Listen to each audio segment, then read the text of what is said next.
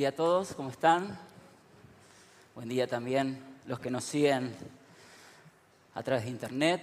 Es una alegría para mí poder estar hoy aquí y qué lindo poder compartir este tiempo juntos nuevamente de manera presencial.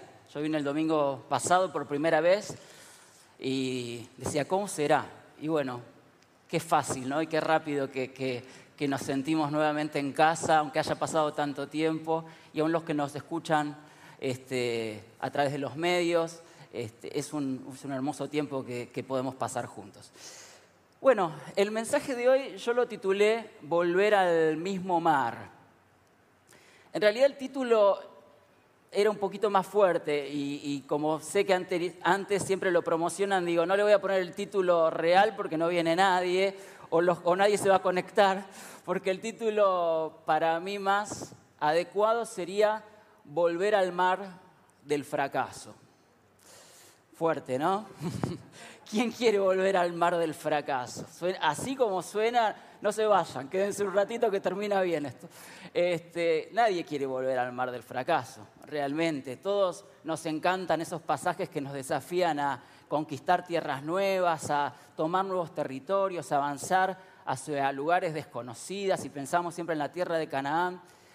Pero a veces Dios, a veces, no siempre, Dios nos llama a volver a un lugar del cual algo nos quedó pendiente. No digo volver a una situación, una relación o a un lugar que nos hizo mal y de que después de mucho tiempo logramos salir. No estamos hablando de eso. Estamos hablando de volver a aquello en lo cual sentimos que algo no terminó de resultar como nosotros queríamos o fundamentalmente como Dios seguramente hubiera querido para nosotros. Por eso el pasaje de hoy tiene que ver con la historia muy conocida de Pedro y la pesca milagrosa y este llamado que tuvo Pedro a volver a ese mar donde le había ido tan mal antes. Si pueden y quieren, les pido, si me acompañan, vamos a leer Lucas capítulo 5, versículo 1 al 11. Dice que aconteció que estando Jesús junto al lago de Genezaret, el gentío se agolpaba sobre él para oír la palabra de Dios. Y vio dos barcas que estaban cerca de la orilla del lago y los pescadores, habiendo descendido de ellas, lavaban sus redes. Y entrando en una de aquellas barcas, la cual era de Simón, le rogó que la apartase de tierra un poco y sentándose enseñaba desde la barca a la multitud. Cuando terminó de hablar, dijo a Simón, boga mar adentro y echad vuestras redes para pescar. Respondiendo Simón le dijo, maestro, toda la noche hemos pescado, toda la noche hemos estado trabajando y nada hemos pescado, mas en tu palabra echaré la red.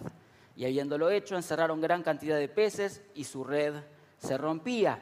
Entonces hicieron señas a los, a los compañeros que estaban en la otra barca para que viniesen a ayudarles y vinieron y llenaron ambas barcas de tal manera que se hundían.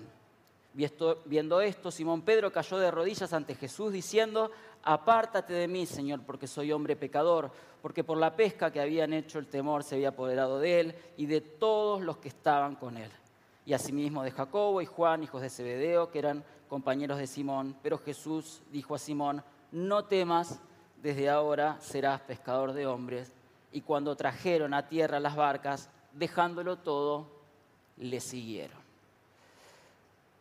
Bueno, de este pasaje vamos a tratar de extraer algunas enseñanzas. Y lo que yo quiero es que cuando voy hablando, que cada uno vaya haciendo su circulito interno de a qué quizás Dios lo puede estar llamando. ¿sí? Perdón que les hice un lío ahí bárbaro a los chicos, de les, calteré toda la estética tan linda que ellos hacen, es mi culpa.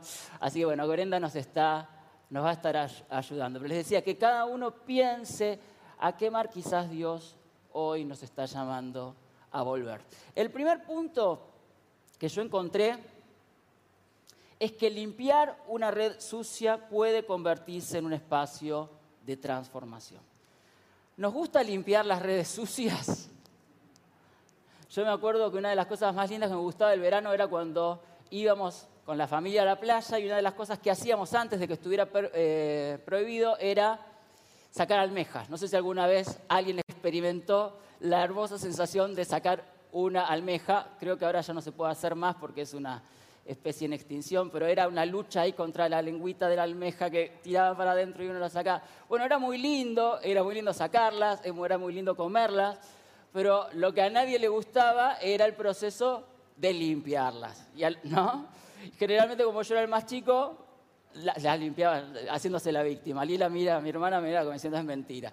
Pero no, no, yo la limpiaba muchas veces. Y no era muy divertido limpiar las almejas, ¿no? Porque eran gigante la almeja y después te quedaba una cosita así chiquita, había que sacarle la tierra. Bueno, lo mismo con las redes de los pescadores. Imagínense que Pedro tenía que estar limpiando una red luego de haber tenido toda una noche, Pedro y sus compañeros, ¿no? Donde todo había salido mal.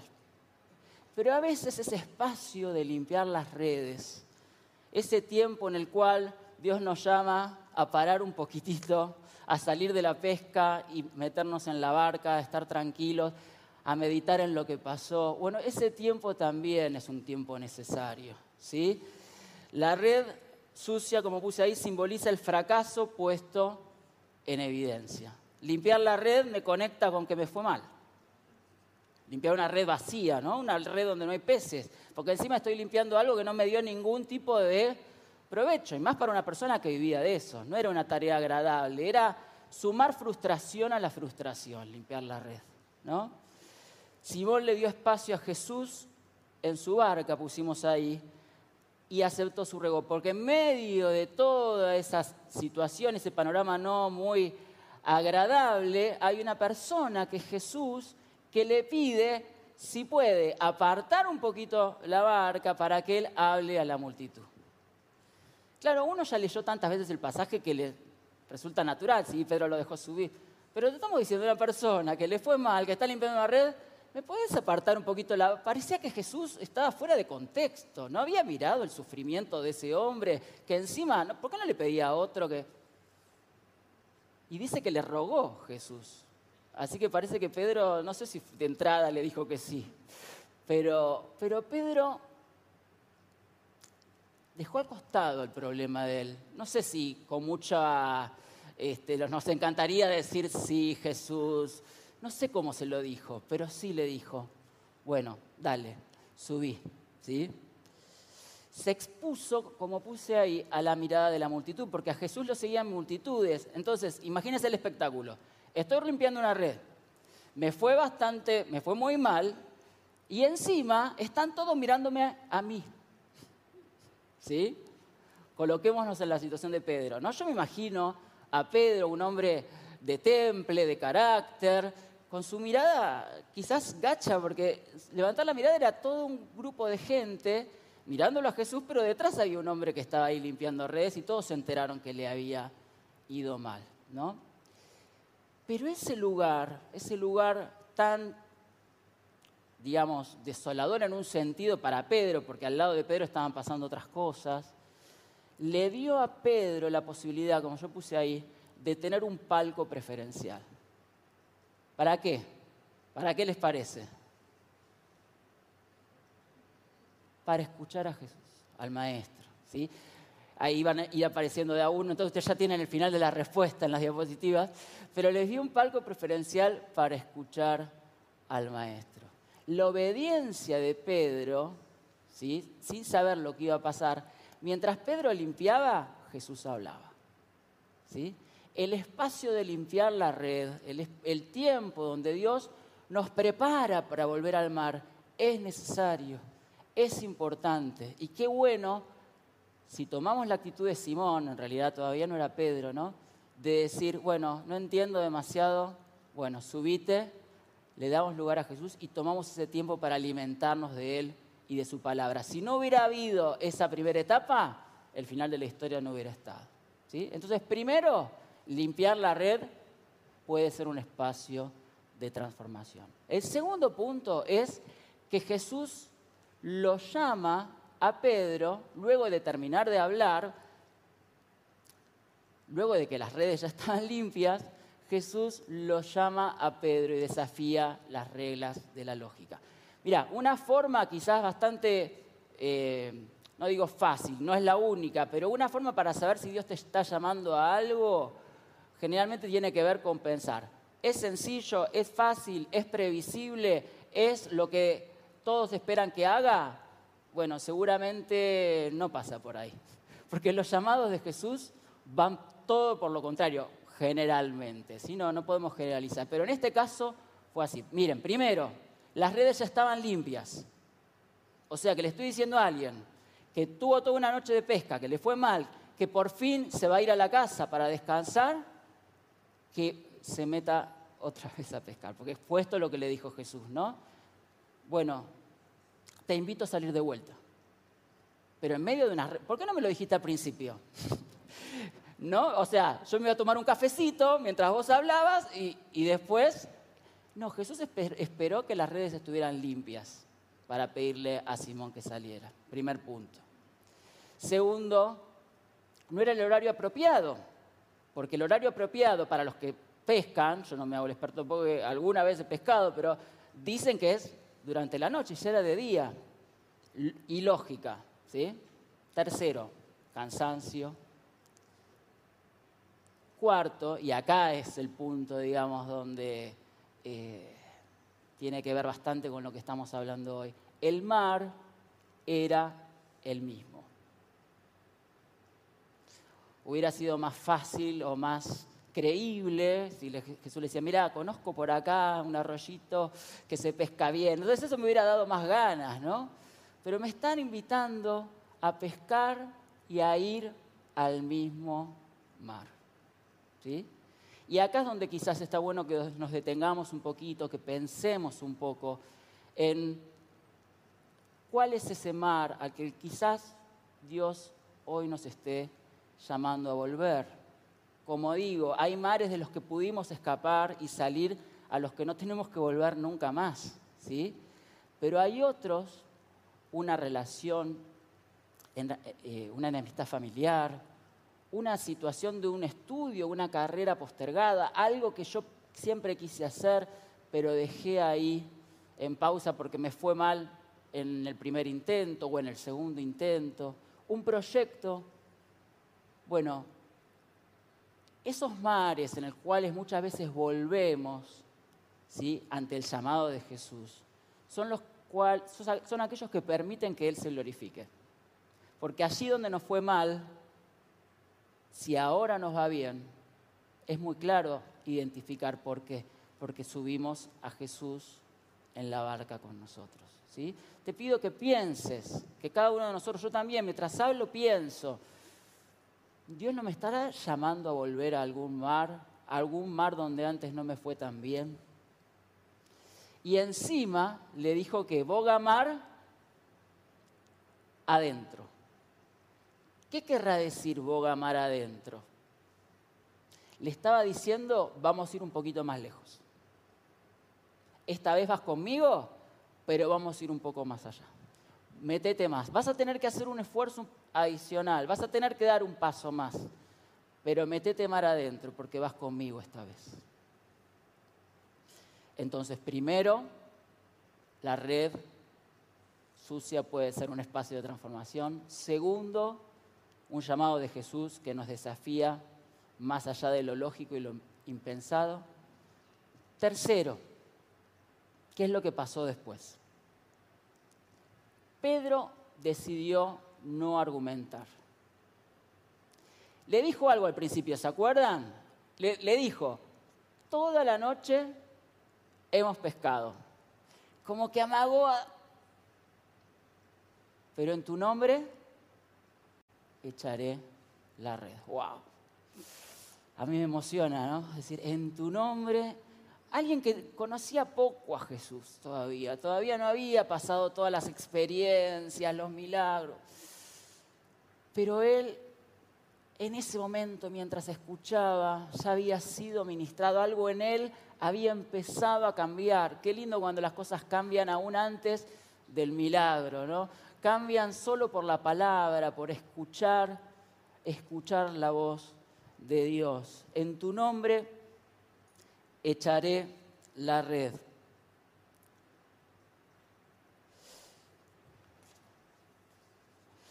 algunas frases comunes que podemos emplear mal, ¿no? Cuando algo nos sale. Ahí puse, tengo que buscar nuevas, estrategias. Vieron que aparecen todo el tiempo estas frases este, en, Facebook, en Instagram. Todos somos fanáticos de subir frases y pareciera que una frase nos resuelve la vida. Entonces está esta que dice, este, no intentes lograr lo mismo si lo haces de la misma manera, ¿no? Algo así. Creo que dice, si buscas resultados distintos, no hagas siempre lo mismo. Está muy buena, dicen que la atribuyen a Einstein. Eh, está bueno buscar nuevas estrategias, no digo que no. Digo que a veces mal empleadas, porque ponemos el problema en la estrategia, ¿no? Bueno, seguramente tengo que cambiar la modalidad. Y muchas veces tenemos que cambiar la modalidad. No digo que no, yo soy un, me encantan los planes, me gustan las estrategias, no estoy hablando en contra de eso. Pero a veces es más profundo el problema. No era la forma de echar la red, si Pedro era un pescador profesional, lo había hecho bien, ya sabía dónde estaba la cosa. No siempre se trata de buscar nuevas estrategias, porque a veces buscando nuevas estrategias nos perdemos de la esencia de dónde está la dificultad del problema.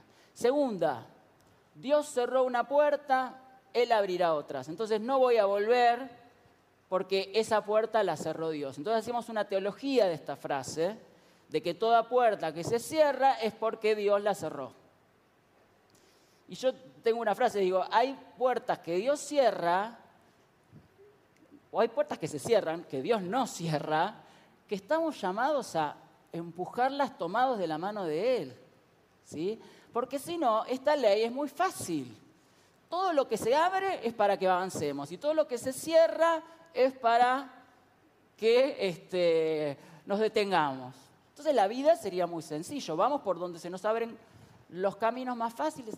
Puede ser una forma de vivir, pero no sé si es la que Dios nos está llamando a desarrollar. Muchas veces la puerta cerrada es la forma en la que Dios está probando nuestra fe. Es la forma en la cual Dios permite que su poder se manifieste cuando esa puerta cerrada finalmente se abra. ¿Cuántos ejemplos tenemos en la Biblia de puertas que se abrieron para determinadas personas? ¿Se acuerdan de José cuando se le abrió la puerta de poder estar con la esposa de Potifar, que le hubiera dado teoría, en teoría un montón de beneficios. ¿Y él qué dijo?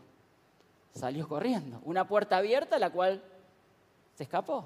Bueno, y a veces es al revés. A veces es una puerta cerrada que Dios nos llama a, tomados de la mano de Él, empujar. Entonces, esa es una frase que puede llegar a ser peligrosa si la usamos mal. Y el otro problema, el otro, la otra, digamos, a veces eh, frase es encontrar el problema en los demás, en la barca, en la red, en mis compañeros. ¿sí? Pedro, ¿qué decidió? Como pusimos arriba, no argumentar. Pedro, con su fe sencilla, de la cual tanto tenemos que aprender, los que tenemos tantos años de iglesia y que ya nos acostumbramos y que ya más o menos sabemos cómo, creemos que sabemos. Pedro dijo algo muy sencillo si vos diste la palabra, en tu nombre echaré la red. ¿Sí? En tu nombre echaré la red. Bueno, nosotros sabemos cómo siguió la historia, ¿no? Se metieron al mar, cantidad de peces que de pronto salieron, el milagro, ¿sí? Fíjense, tenemos un antes del milagro que es la red sucia que se está limpiando, un durante que es este momento espectacular donde no alcanzaban las redes para sostener todos los peces que aparecieron. El cuarto punto, luego de que pasa, si bien no es el punto central del mensaje, que es el punto anterior, para mí me parece importante también. Pedro no se apropió del milagro. Muchas veces cuando Dios obra, nosotros nos subimos, mirá lo que hice, mirá lo que logré. O quizás no lo decimos, pero vamos ahí con nuestra red llena y las ponemos ahí en exhibición para, todo, para que esa multitud que nos vio antes, con la red vacía, ahora compruebe lo bien que nos fue. Ah, les voy a cerrar la boca a todos. Pedro, ¿qué hizo? Hizo dos cosas que son llamativas. Primero llamó a las otras barcas, lo compartió. ¿sí? Lo socializó el milagro, permitió que los demás fueran bendecidos también a partir de la obra de Jesús. Qué lindo esto, ¿no? Qué lindo cuando Dios obra que podamos bendecir a otros. Y lo segundo que hizo, le agarró miedo. en vez de subirse a la ola del el exitismo, dijo, ¿ante quién estoy? ¿Quién es esta persona que hace estas cosas? ¿De dónde sale este poder? Qué lindo esta ingenuidad, esta, esta sorpresa que debería estar presente en nuestra vida espiritual todos los días, ¿no? De conocer a un Dios que nos sorprende y, y en el caso de Pedro decir, apártate de mí, no soy digno de este milagro, no soy digno de que vos estés cerca mía, no soy digno de que estés en mi barca. Te agradezco por todo, pero no, no, por favor, y Jesús, obviamente, ¿no? A él le dice, a partir de ahora vas a hacer una obra mucho más mayor, a partir de ahora te voy a hacer pescador de hombres, o los voy a hacer pescador de hombres. Y dice que dejándolo todo, le siguieron, o lo siguieron, ¿sí? ¿Cuántas enseñanzas ¿no? que nos deja la, la palabra de Dios en esta, en esta mañana? ¿Cuántas cosas aún nos quedan por aprender, ¿no? Cuántas cosas que tenemos que, todavía internalizar a pasar de, no importa cuánto tiempo hace que conoces a Jesús, hay tanto de Jesús, hay tantas sorpresas que, Él todavía tiene para, cada uno de nosotros. Yo te pido que, en esta mañana, en esta reflexión que, que traté de hacer breve, que pienses, ¿no? que reflexiones y sobre todo que ores pidiendo gracia y sabiduría a Dios. Quizás Dios no te llame a volver a ningún mar. Quizás ya estés en un mar pescando en este momento. Quizás sí te esté llamando. Quizás te diga, quédate un rato más limpiando la red. Necesito trabajar un tiempito más con vos. Quiero todavía ministrarte, pero escúchame mientras limpias la red, ¿eh? que tengo cosas para decirte. Abrí la palabra, que, que de ella vas a empezar a recibir sabiduría. A veces salir al mar, uno dice, parece como muy abstracto lo que estoy diciendo, ¿no? ¿Qué es esto de salir al mar, subir a Jesús a la barca? Subir a Jesús a la barca es orar, es encomendarnos a Dios, es contar nuestra situación con alguien, encontrar un compañero de oración, no ir solo esta vez. Tenemos grupos en, nuestra iglesia donde muchas veces es lindo escuchar que alguien comparte una carga. Bueno, esta vez voy a ir de vuelta, voy a ir por ese trabajo que se me cerró, voy a ir por esa relación que, que Dios me llama a restaurar, voy a ir por ese proyecto, pero esta vez no voy a ir igual, voy a ir en oración, voy a ir con el apoyo de mis compañeros, voy a ir confiando en que Jesús en la barca puede hacer la diferencia. Y quería cerrar con un versículo que tiene que ver con esto, que está en 2 Corintios 2, 14,